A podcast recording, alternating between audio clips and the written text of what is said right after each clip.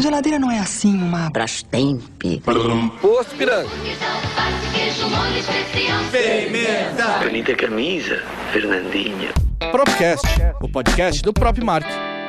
Fala pessoal, começando mais um Propcast, podcast do Prop Mark. Eu sou o Leonardo Araújo, eu sou editor do site do Prop Mark e hoje a gente vai falar sobre alguns desafios do mercado de educação para comunicação a gente trabalha numa área que muda o tempo todo, né? Então, como é que a gente se mantém atualizado, ainda mais em tempos pandêmicos, em tempos de pandemia?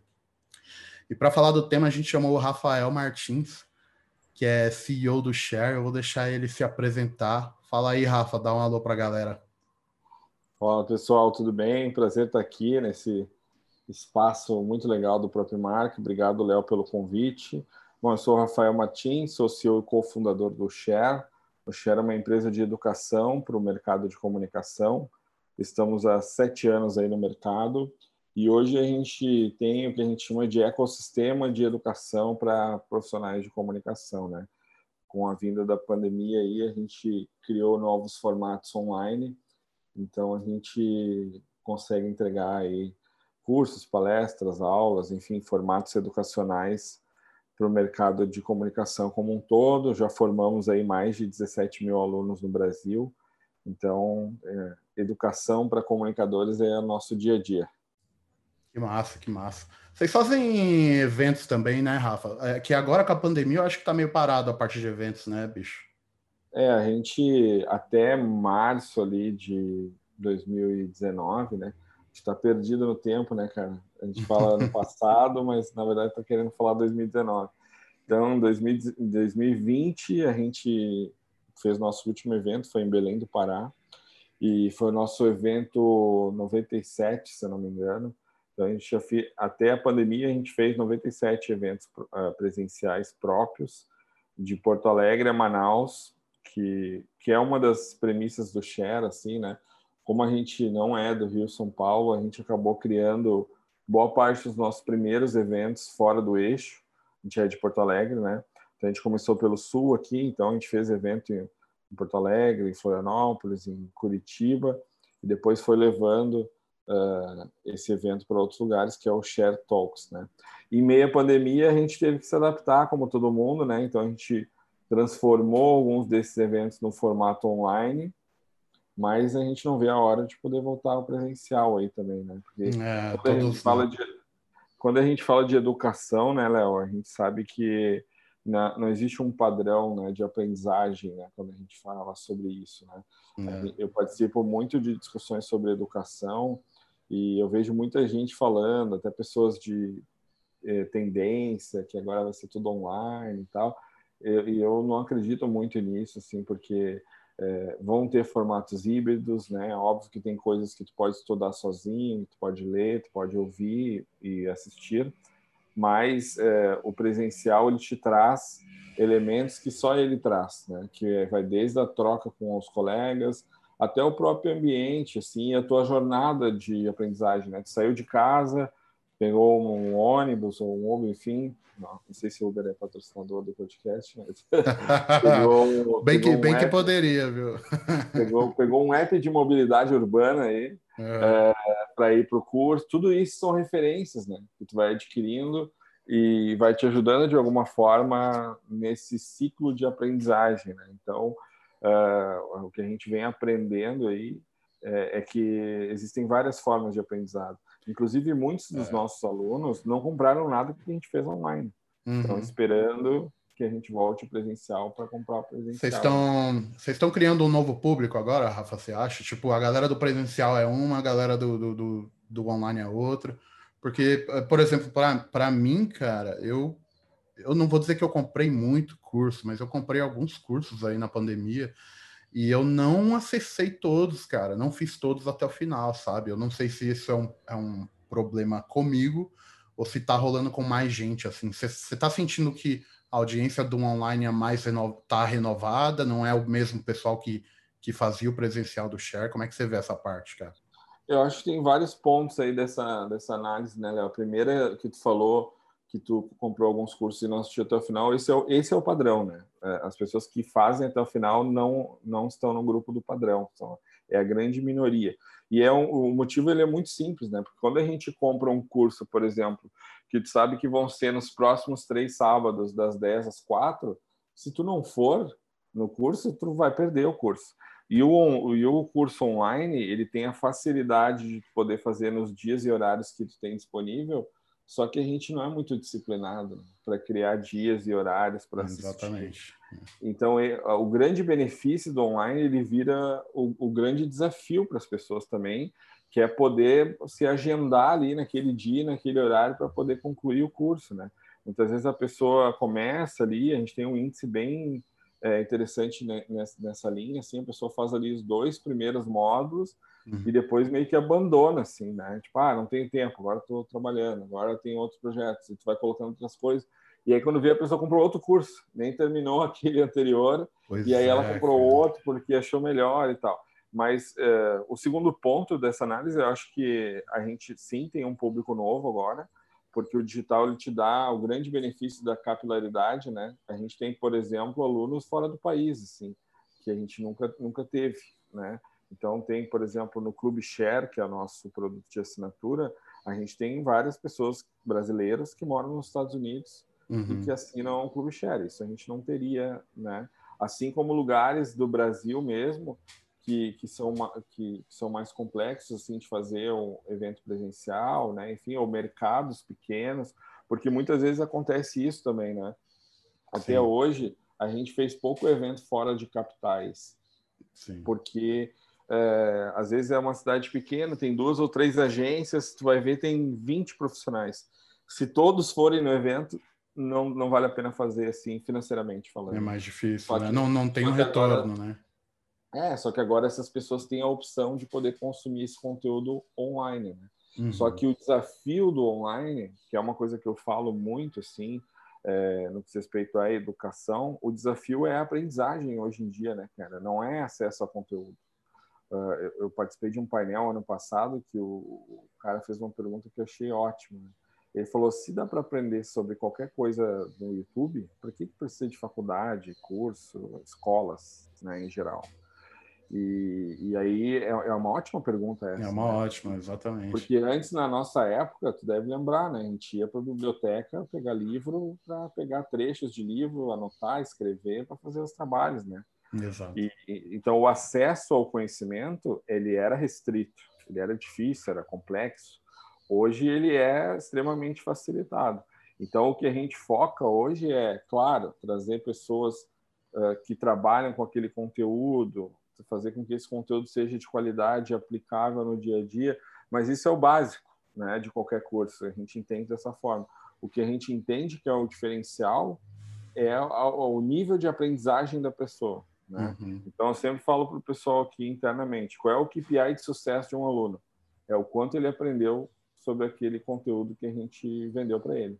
Então, se tu entrar num curso de conteúdo para redes sociais, por exemplo, e ao final do curso tu aprendeu 90% do que foi ensinado, esse é o grande KPI de sucesso, né? Então, é sobre aprendizagem. Não adianta nada tu entrar ali no YouTube e botar, ah, como fazer um podcast, por exemplo. E aí tu não se adaptou à forma que o cara explica, o jeito dele, os exemplos.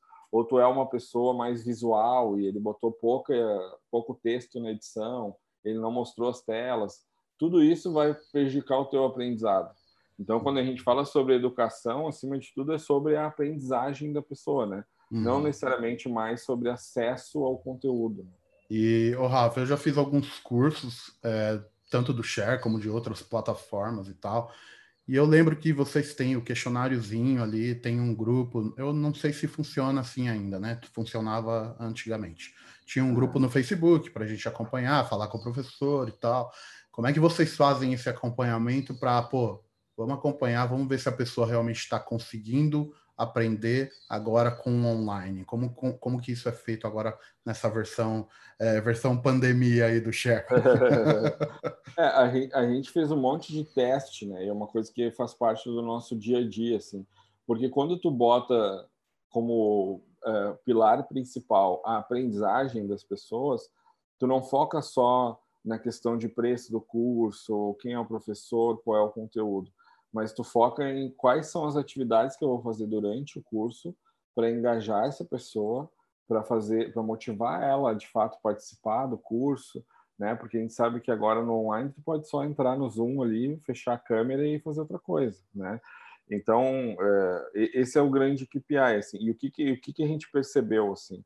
que existem uh, basicamente três tipos de alunos assim né os alunos que a gente chama de alunos uh, auditivos que eles aprendem ouvindo um podcast como esse já é suficiente para ele né tem alunos visuais que esses sim precisam de vídeos né de exemplos olhar a tela e aí vem todo o trabalho de quem está construindo a educação online de fazer com que isso seja muito dinâmico né? Por exemplo, a gente testou qual é o tamanho ideal de cada aula, por exemplo.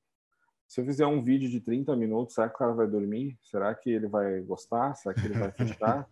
Então, é, de tanto testar, a gente viu que 12 minutos é um tempo bom. Ele não é nem muito e nem pouco para ficar raso. Então, só que isso, cara, foi depois de muito teste, uhum. porque o nosso foco é a aprendizagem do cara. Então, a gente viu que quando a gente botou ali de 10 a 12, a pessoa não, não abandonava na primeira aula, né? ela já ia para a segunda, para a terceira. Uhum. Depois a gente descobriu um negócio que chama design instrucional, que é uma Desculpa. que é uma um braço do design especificamente para isso, assim, para a experiência de aprendizagem online das pessoas. E aí tem todo um campo de estudo para isso e tal. Só que no meio disso tudo, né, por mais que a gente se esforce aqui do nosso lado para fazer o, com que o curso tenha um alto índice de aprendizado, tem todo o lado de infraestrutura do aluno, lá do outro lado, né? Uhum. A internet do cara cai, talvez ele não tenha uma cadeira adequada para sentar, uma mesa, é, muita gente assiste o curso na cama, né? Bota o notebook no, no colo, assim. Uhum. E aí, cara, em 30 minutos o cara tá com dor nas costas, né? Nossa. Então a gente faz pausas, né? De 5 a 10 minutos para a pessoa ir no banheiro tomar água. Tem toda a questão do ambiente da casa da pessoa, de não fazer barulho, né? De uhum. pessoa, outras pessoas entrarem no ambiente. Então ele é complexo, né, cara? Porque assim, Bastante. não é, é, é porque o nosso mercado, assim, de uma forma geral, ele foi invadido por pessoas que dão curso de qualquer coisa agora. Né? Sim. Nossa, e... é o que mais tem, né, cara? É, é, curso, é o que mais tem. É assim. curso de marketing digital. Aí você pergunta pro cara, mas o que, que é esse marketing digital que você está ensinando? Nem o cara sabe direito, né, cara? É o Exatamente. que mais tem é curso de marketing digital. É impressionante. Porque, né? porque, assim, de um lado, tu tem empresas que agora precisam vender na internet e não sabem como o que gera uma demanda de profissionais para entregar esse serviço que também é limitada, né? E aí tem a busca de qualificação. Então, eu acho que a pandemia trouxe essa força, né, para a busca de educação online. Só que as pessoas, eh, muitas delas não conseguem aprender, né, eh, no online, não, não, não, não se adaptam ao formato. Que aí vem a terceira pessoa que eu estava falando antes que são as pessoas sensitivas. Elas precisam do presencial para aprender, precisam uhum. da aula presencial, né, da troca com os colegas, com o próprio professor. É o momento ali que ela de fato se desliga do resto e foca no que está acontecendo ali na aula, por mais que ela esteja com o celular ali, mas se o professor tiver uma boa didática, vai prender a pessoa ali, né? Uhum. Então, é, é, sem contar essa questão do ambiente, né? A gente fala tanto isso na comunicação, que criatividade é sobre repertório, e, e isso, e esse repertório a gente adquire quando a gente está fazendo um curso presencial. Né? Então, por isso que o Share agora a gente está focando em, em, cada vez mais ser um ecossistema de educação, hum. é, onde tu vai é, te qualificar é, de acordo com o que tu mais se adapta à tua rotina. Ah, talvez tu não consegue fazer um curso presencial porque tem uma rotina de trabalho muito longa. E aí tu só consegue fazer domingo e domingo não tem como fazer curso. Então vai ter que se adaptar a estudar online, né? Hum. Assim como tem gente que consegue estudar por conta própria, assim, só com esse conteúdo gratuito também, né? Então é, é, é mais complexo do que parece, assim, né? Quando a gente fala de educação, né?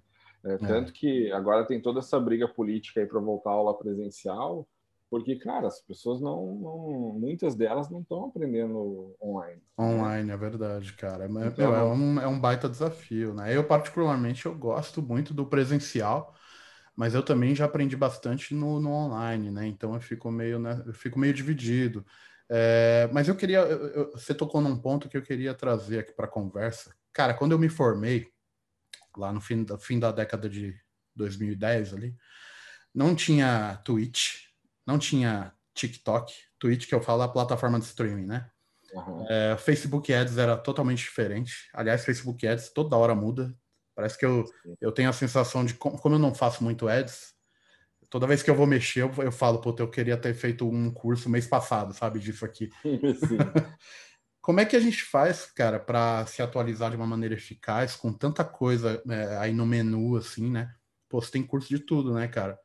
É, por exemplo, ah, eu sou jornalista, mas eu quero me aprofundar em Facebook Ads. Puta, vou fazer um curso de Facebook Ads. Ou eu quero me aprofundar na Twitch, quero streamar melhor, vou fazer um curso da Twitch. Mas tem muita coisa, né, cara? Não dá para abraçar o mundo assim. Tem algum método quando você tem alunos que chegam para você e fala, pô, meu, queria fazer vários desses cursos aí. E aí você fala, meu, pisa no freio, vai devagar. Como é que como é que você vê isso, cara?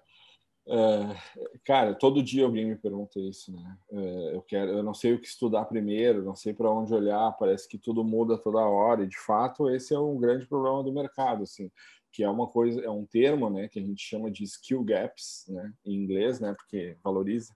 Mas basicamente são lacunas de aprendizado que todos os dias a gente tem e cada vez mais terá. Sim. Porque naquela famosa frase lá que a gente fala em eventos que a tecnologia cresce de forma exponencial, a nossa capacidade de aprendizado não é exponencial. Então, a gente não, não consegue acompanhar a velocidade da atualização da tecnologia. Por esse simples fato, imagine você aí que está me ouvindo agora, um gráfico cartesiano, onde a tecnologia lá, o risquinho subindo exponencial e a sua capacidade de aprendizado linear você vai perceber que a cada dia mais você está um pouquinho desatualizado. Novas tecnologias, novas formas de fazer.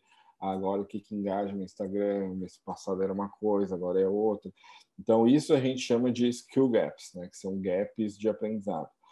E isso é um fenômeno recente, porque se tu for olhar qualquer profissão, é, existia, existe ainda, claro, uma, uma, uma forma pré-estabelecida da tua formação, né, para ser aquele profissional. Tu quer ser um engenheiro, por exemplo. Tem várias faculdades de engenharia que tem já ali pré-estabelecido o que tu precisa aprender para ser um bom engenheiro. E aí tu vai se formar, vai fazer uma pós-graduação, alguma outra especialização, mas é isso, não vai mudar, né? No nosso caso, todo dia muda, né? E quando a gente fala muda, não muda só, ah, agora fazer mídia é diferente. Não, cara, tem profissionais novos no mercado. Tem o groove hacking, que antes não existia. Tem o cara de influência, que não existia antes. Tem o cara do community manager, que não existia. E aí, se tu for olhar, é um monte de profissões novas, que ao mesmo tempo as pessoas ficam inseguras de será que esse negócio vai continuar? Que agora é vídeo curto, TikTok, mas antes era vídeo longo, YouTube.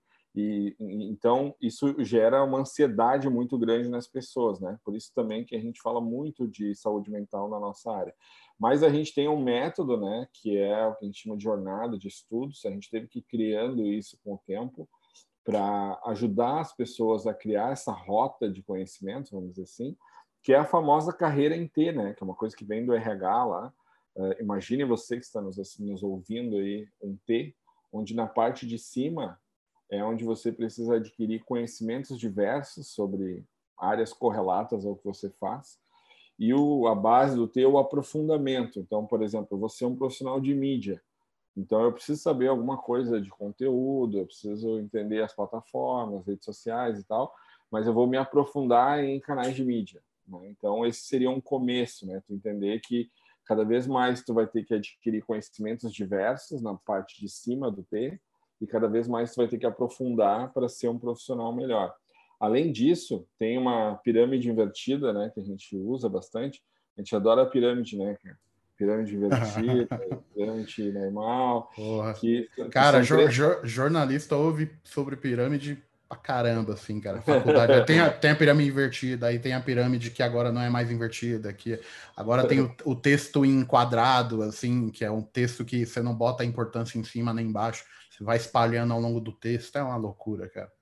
É, então a gente é que essa isso também é importante porque o cérebro, quando ele está escutando algo que ele está aprendendo ali, que ele precisa gravar, ele busca padrões né, para adquirir esse conhecimento e fixar ele de uma forma melhor, para que ele não tenha que fazer essa energia, gastar essa energia de novo para fazer isso no futuro. Sim, né? sim, sim. Por isso que existem essas formas, né?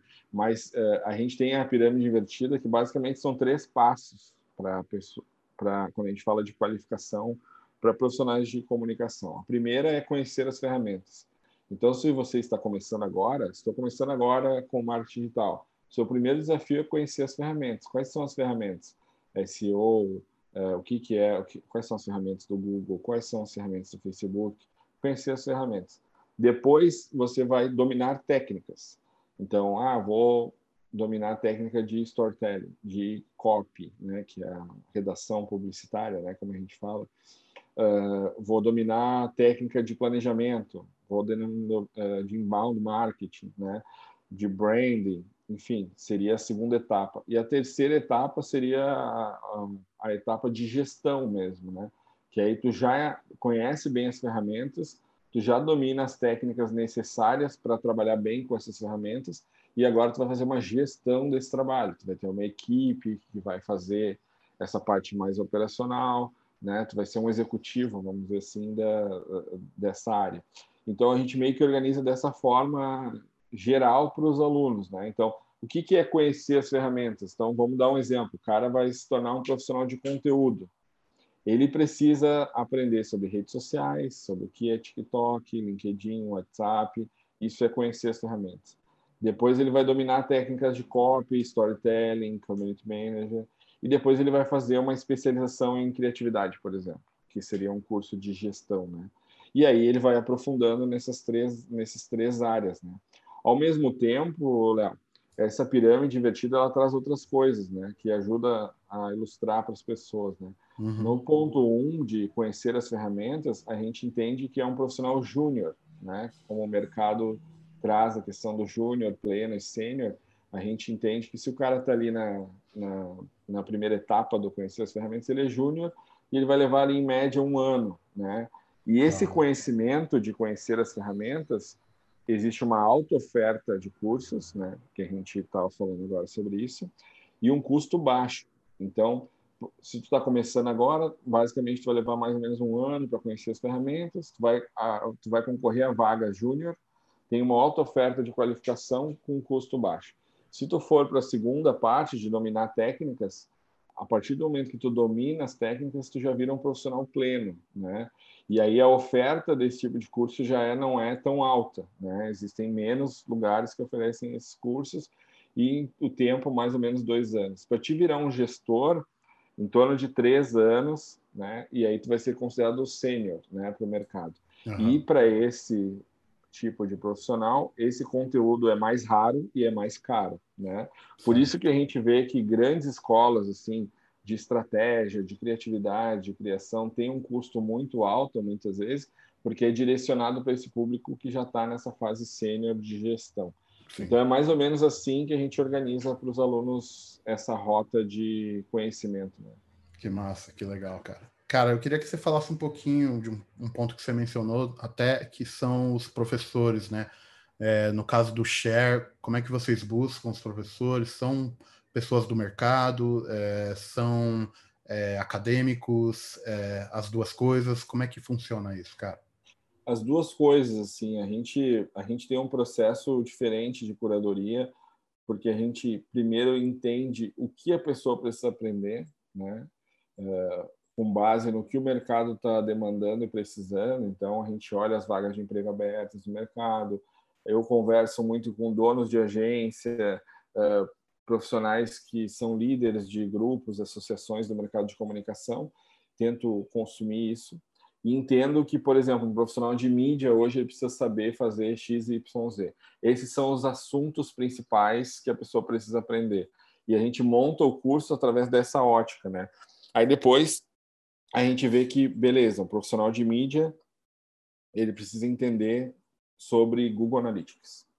Aí a gente vai buscar quem são as melhores pessoas para dar esse curso. E aí a gente tem uma curadoria muito personalizada interna do Share aqui, porque a, gente tem três premissas, né? A primeira é que tem que ser gente boa, tem que ser uma pessoa legal, assim, né? Porque é, o conhecimento técnico ele é muito pesado. Né? Sim, sim. Então, tu vai aprender Google Analytics, uma pessoa que não é bem humorada, é complicado. Puta né? que pariu. É, é, igual pegar um professor de matemática chato, né, bicho? É, exa exatamente. Então, é, a gente tem essa primeira régua, tem que ser gente boa. A segunda, ele tem que trabalhar na área há mais de dois anos, pelo menos, né? E a terceira é estar trabalhando neste momento com aquele conteúdo. Por que isso, né? Porque a, a gente entende que um dos principais fatores de aprendizagem dos alunos é a experiência prática do professor com aquele conteúdo.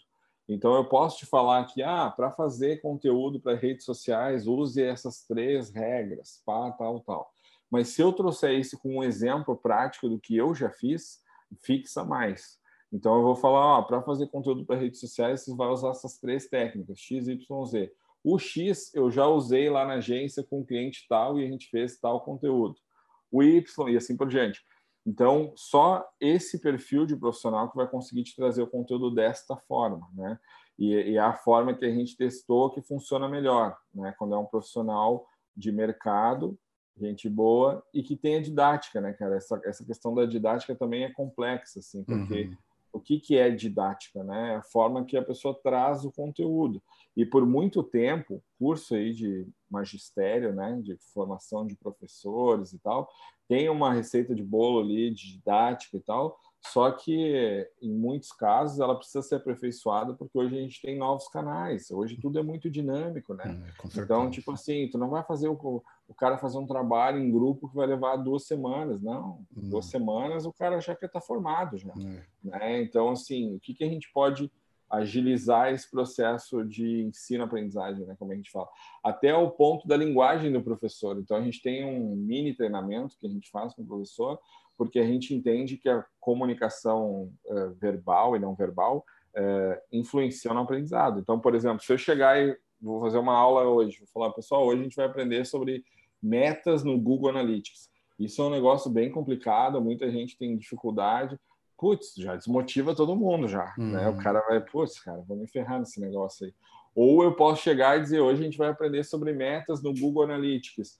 Vocês vão conseguir fazer um monte de coisa incrível, vão conseguir controlar lá as metas dos clientes, vai valorizar muito o trabalho já de vocês. Já deixa o aluno mais animadinho, né? Já deixa o cara animado. Então, tudo isso são pequenas coisas que no YouTube, lá no, né, nos conteúdos, enfim, claro que tem muita gente que também leva isso em consideração, mas de forma geral, tu não tem se tu uh, uh, opta por uh, consumir conteúdo de uma empresa que não é de educação, né, vamos dizer assim. Então, esses são pontos vitais assim que a gente leva em consideração quando a gente vai contratar um professor. E depois o feedback dos alunos, assim, né? A gente faz essa avaliação, como tu falou, é uma coisa muito importante para nós e a gente instiga muitos alunos a fazerem. E a gente pergunta desde coisas assim, qual foi a coisa que tu mais gostou? Qual foi a coisa que tu menos gostou? É, o que que tu vai usar no teu trabalho amanhã, né? Uhum. Que são per perguntas for, meio fora do padrão, mas que para nós nos ajudam muito para saber, putz, cara, 10 pessoas falaram que não gostaram daquela parte do curso. Uhum. Então a gente vai conversar com o professor, cara, como a gente pode deixar essa parte mais legal, né? É um belo Porque, controle, de... controle de qualidade para vocês, né, cara? É, e assim, tem um ponto importante hoje, né, Léo, que eu falo muito pessoal internamente aqui, que hoje tudo precisa ser entretenimento, né? Uhum. Porque nossa rotina é muito pesada, né, cara? Então, assim, a gente quer, o que não é do nosso trabalho, a gente quer que seja entretenimento. Então, se educação for entretenimento, melhor, né? Pô, maravilha. Se, se, se o lazer for entretenimento, melhor, né? Porque é uma forma da gente desconectar. Então, a gente também leva isso muito em consideração. Entrando um pouco nesse ponto que você mencionou, né, cara, do passado, encontrando o presente e o futuro, eu fui muito em eventos do Share em universidades, né? E como é que fica essa relação é, é, faculdade versus cursos, assim? São coisas que se complementam? Tem gente que opta por só fazer os cursos? Como é que você vê isso, cara? É que assim, eu acho que o digital ele trouxe novas oportunidades, né, para profissionais e muita gente percebeu isso.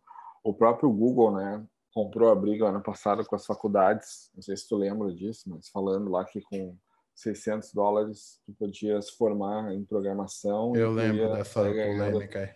5 mil dólares por mês. E, de fato, assim, né, no Brasil, eu esqueci o número, mas, sei lá, 40 mil vagas de emprego tem para programador hoje. Uhum. Né? Com salários acima de 4, 5 mil reais. Então, assim, se o cara olha para isso e pensa, putz, cara, não vou fazer uma faculdade, eu vou estudar essa programação aqui. Só que não é tão simples assim, né? Quem dera se fosse. Então, a gente, o que a gente veio percebendo foi que muitos alunos de faculdade, por exemplo, a gente, por exemplo, fez vários eventos na Mackenzie em São Paulo, uhum. e muitos alunos vinham para o evento do próprio curso muito preparados já para as perguntas que eles estão fazendo, porque existe um, uma base ali de comunicação que a pessoa precisa aprender. Não, não, é, e, só que muita gente acha que ah, eu vou fazer o curso de Google Ads hoje e vou virar um profissional de mídia. Não vai. Vai com calma. Né? É, vai com calma, meu filho. tu tem que entender sobre um monte de coisa, cara, sobre comunicação em geral, sobre o público-alvo. Tu vai entender sobre copy, né, que é o novo nome de, que estão dando para redação publicitária, Sim, é. que já existia há muito tempo então, o digital traz esses nomes novos para coisas que já existem, né, e tal. Só que o cara vai percebendo com o tempo que falta o fundamento exato, básico, exato. né? Até fazendo é um, fazendo um parênteses aqui, pô, não adianta nada você fazer o curso de copy e escrever sem é, separando o sujeito predicado com vírgula, né, cara? Então, voltando até mais atrás, no ensino fundamental, né, cara? É, então, às exatamente. vezes é verdade, é verdade. E, e, e, e, eu acho que tem muito aquela coisa também da educação tradicional, que é aquela coisa que a gente fala de respeito à minha história, né? Tipo, meu, eu tô aqui faz muito tempo, mas claro que não é isso que vai me fazer permanecer aqui. Eu entendi que eu preciso me atualizar, e modernizar, mas tem um porquê de, das coisas serem como são, né? É, da educação ser dessa forma, né? Muita gente defende que é a forma fordista, né, de fazer as coisas, que uhum. tem horário para é. tudo é. e tal. Eu acho que tem um pouco disso também, mas, é, mas é, meio, um... meio, meio The Wall do Pink Floyd, né, cara? Os alunos. É. é.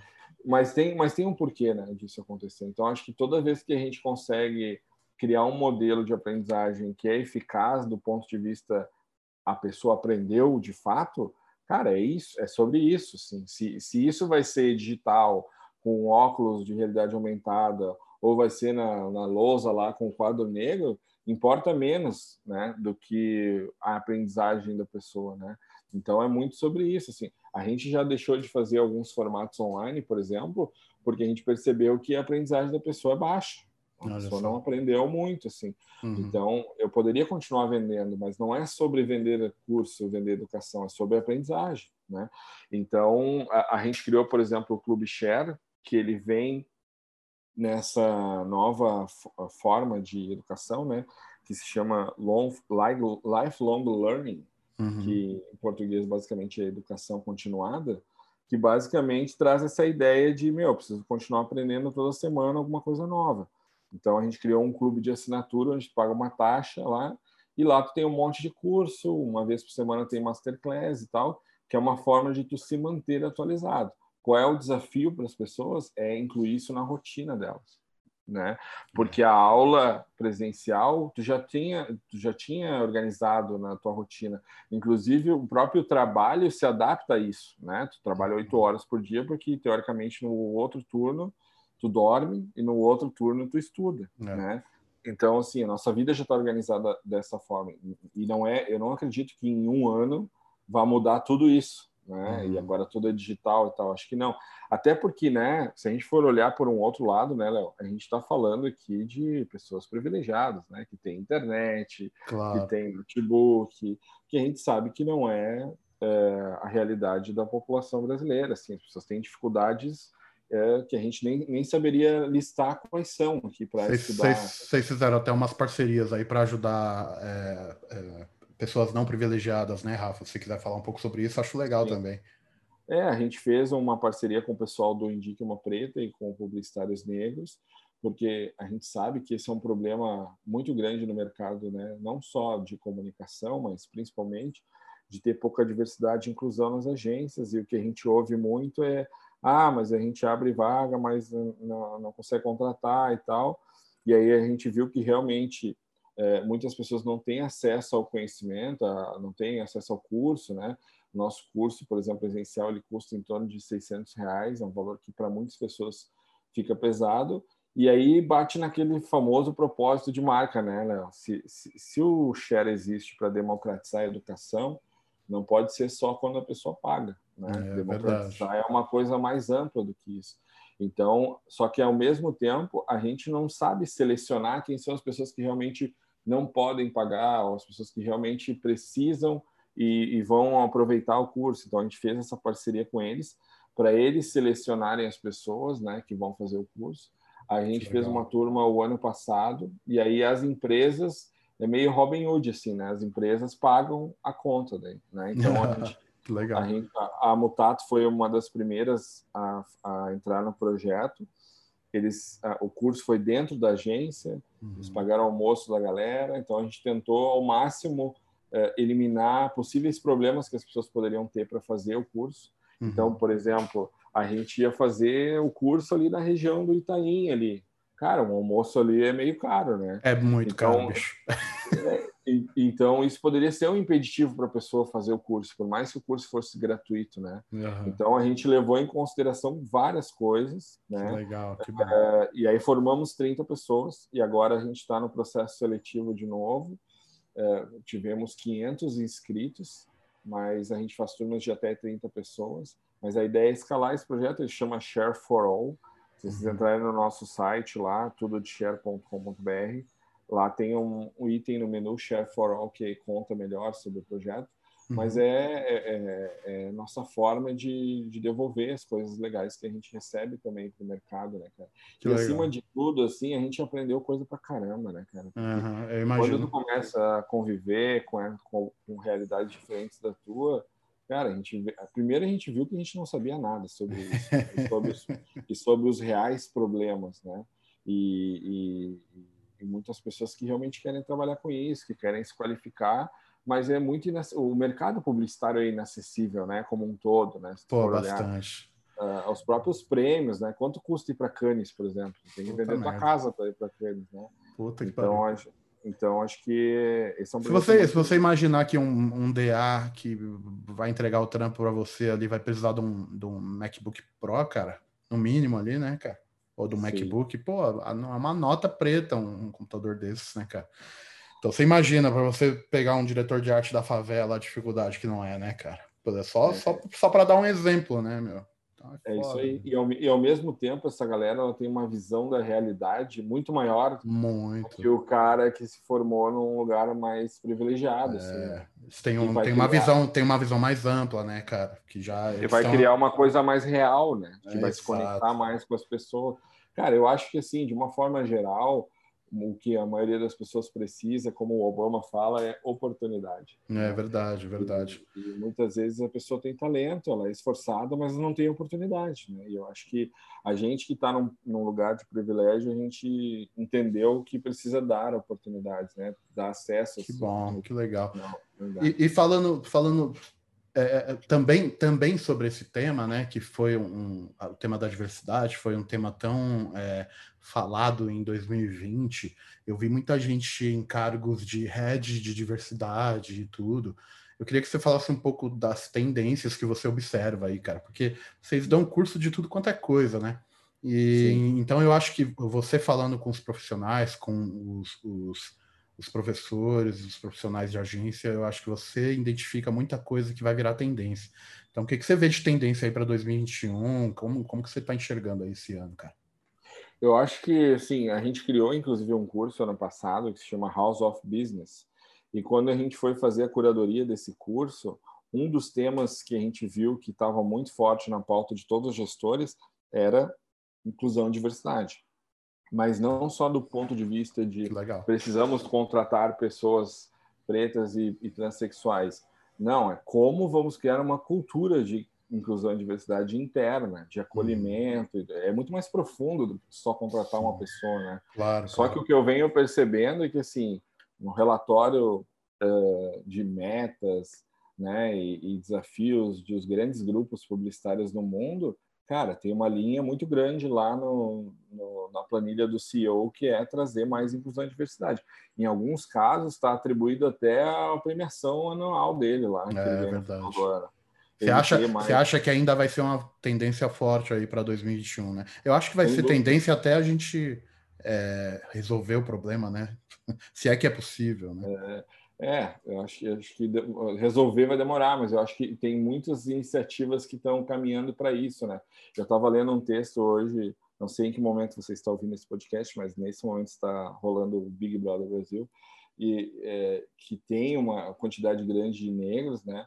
E, e, e, e, negros com perfis bem específicos, assim, né? Uma pessoa que, que, é, que, que, tem muito conhecimento sobre a causa negra, um outro que nem tanto e tal. É, e todo mundo está querendo falar sobre isso, né? Está querendo, é, o texto até falava sobre isso, é, trazer essa luz a essa narrativa porque ela é uma narrativa sem volta, né, cara? Tipo assim, a, a, a, gente não tem mais como não falar sobre isso né? Não tem mais como a gente criar uma propaganda e botar só pessoa branca. E quando a gente fala sobre isso, não é só questão de raça, né? A questão de gênero, a questão de corpos, né? Esses dias eu fiz um texto até de um shopping que só tinha pessoa magra fazendo propaganda e eu vou no shopping e eu sou gordo, né? Então eu acho que cada vez mais Tá gordinho ainda, Rafa? Eita, nós. Agora, com, agora com a pandemia, né? É, agora eu tenho o aval da pandemia, né? mas, mas sim. E, mas então, de uma forma geral, eu acho que as pautas sociais, né, cara, são cada vez mais latentes para as organizações, porque um, um, fato assim que cada vez mais eu acho que é aí que está o ponto principal da tendência é que as agências elas eram antes lugares desejados pelas pessoas, né? ah, eu quero trabalhar na agência X, eles ganham prêmio, altos salários e tal. E isso não é mais uma coisa que extremamente engaja e, e, e puxa as pessoas para trabalhar com aquilo. O ano passado, 2019, ano retrasado, eu dei uma palestra magna né, numa faculdade do Rio de Janeiro para alunos de publicidade primeiro semestre, primeira aula lá, né? E eu perguntei quantos de vocês querem trabalhar em agência. Cara, tinha umas 200 pessoas, ninguém levantou a mão. Nossa, velho. Então, assim, isso é o, isso é o retrato disso que a gente está falando. É assim. o retrato do mercado. Se... As pessoas não se conectam mais com glamour, né? Com o negócio de comer pizza na agência, tomar café. Cara, isso não é legal, né? Ficar de então, madrugada é... lá, madrugando, né, meu? Longe da família, é... longe de. Pô, é foda. Cara, eu fui em muitas reuniões, deve ter ido também às nove da manhã em algumas grandes agências de São Paulo que a pessoa dormiu lá. É, e o bicho tava pegando lá, assim, já. Pegando. É. Então, assim, reunião foi cancelada cinco minutos antes, porque a pessoa tinha que entregar não sei o que lá e já era oito da noite, já, sabe?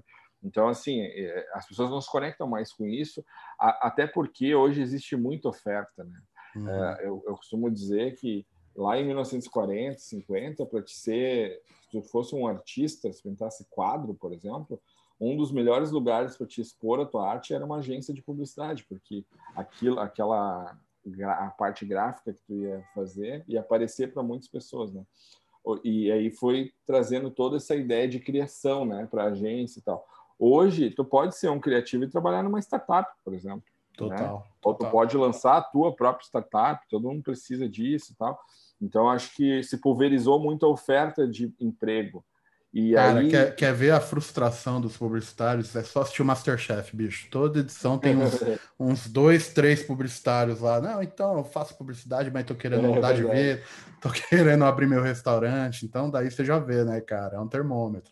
É, e, e assim, eu acho que é, as agências, eu ouço muito de donos de agência assim, ah, o que vamos fazer para virarmos marcas empregadoras, né? Lugares onde as pessoas queiram trabalhar. Será que é só o alto salário? Também é, né? Não, não podemos falar que não. O problema da empregabilidade é o problema um sempre, né? A pessoa precisa ter um emprego e ganhar bem. Mas fora isso, né? A questão do ambiente, de oportunidades iguais, a questão de assédio, saúde mental, tudo isso está na pauta, né, cara? E muita gente não sabe fazer, né? Por isso que muitos líderes de, de agências e grupos aí, que não precisamos citar nomes, uhum. se aposentaram, né? Que não sim, sabe fazer sim. isso. É. Só sabe fazer o modelo antigo. Então agora é. o modelo é outro, eu vou me aposentar aqui. É outra pegada. É, não, eu, não, mas tá, tá certo, pô. É isso aí. Eu acho que você tem toda a razão. Rafa, cara, muito bom o bate-papo. Tem algum recado final aí para a galera que está ouvindo, meu?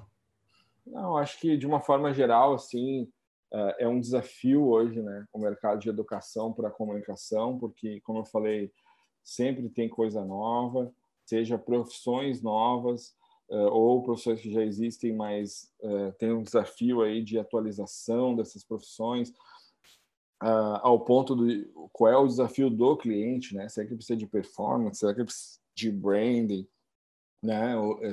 Esses dias eu estava discutindo com o dono de uma agência, ele perguntou por que que Netflix, é, empresas de tecnologia anunciam tanto em mídia externa e na TV, né?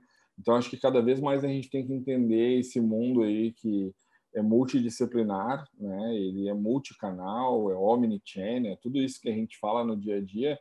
Eu acho que esse é o desafio assim, de, quando a gente fala sobre educação, entender sobre isso, né, de uma forma lógica e que tu consiga aplicar no dia a dia. E a tendência é que isso continue, não vai mudar, né, porque cada vez mais teremos novas tecnologias e o modelo de negócio das empresas de comunicação também está mudando muito, né? Então, assim, o que eu dou de dica final, que é uma coisa que eu falo muito para os alunos, não estude só a parte técnica, estude sobre negócio das empresas também, porque isso vai impactar o seu trabalho. Então, se saiu uma notícia lá que o Facebook, não sei o que, criou uma ferramenta, busque saber o que, que isso quer dizer, porque provavelmente isso vai impactar o seu trabalho. Eu falo muito isso, Léo, porque eu vejo as pessoas muito preocupadas no dia a dia. Ah, eu preciso saber fazer o anúncio tal, uhum. eu preciso aprender a fazer o formato não sei o quê.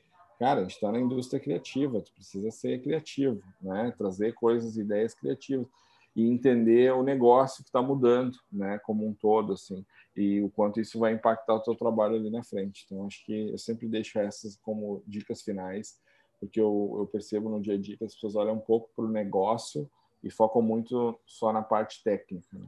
Maravilha, muito bom, Rafa. Valeu mesmo pelo papo.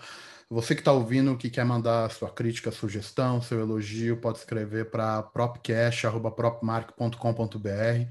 Rafa, mais uma vez, muito obrigado pelo seu tempo aí, cara. Papo bem, bem legal, bem construtivo. E valeu. Valeu, eu que agradeço. Obrigado pelo convite. Um abraço.